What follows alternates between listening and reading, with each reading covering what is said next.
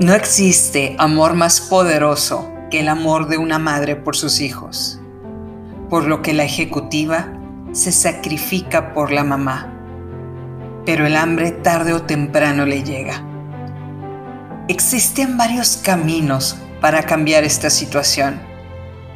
El primero es mover el sistema para flexibilizar horarios laborales y permitir a estas mamás trabajar, lo cual parece un largo camino por recorrer.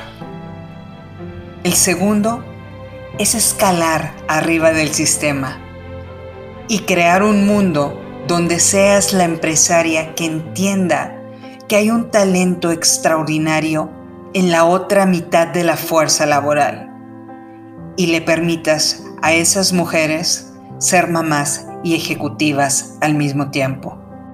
Algún día, miles de hombres y mujeres agradecerán que lo hayas hecho. Recuerda, estamos juntos en esto.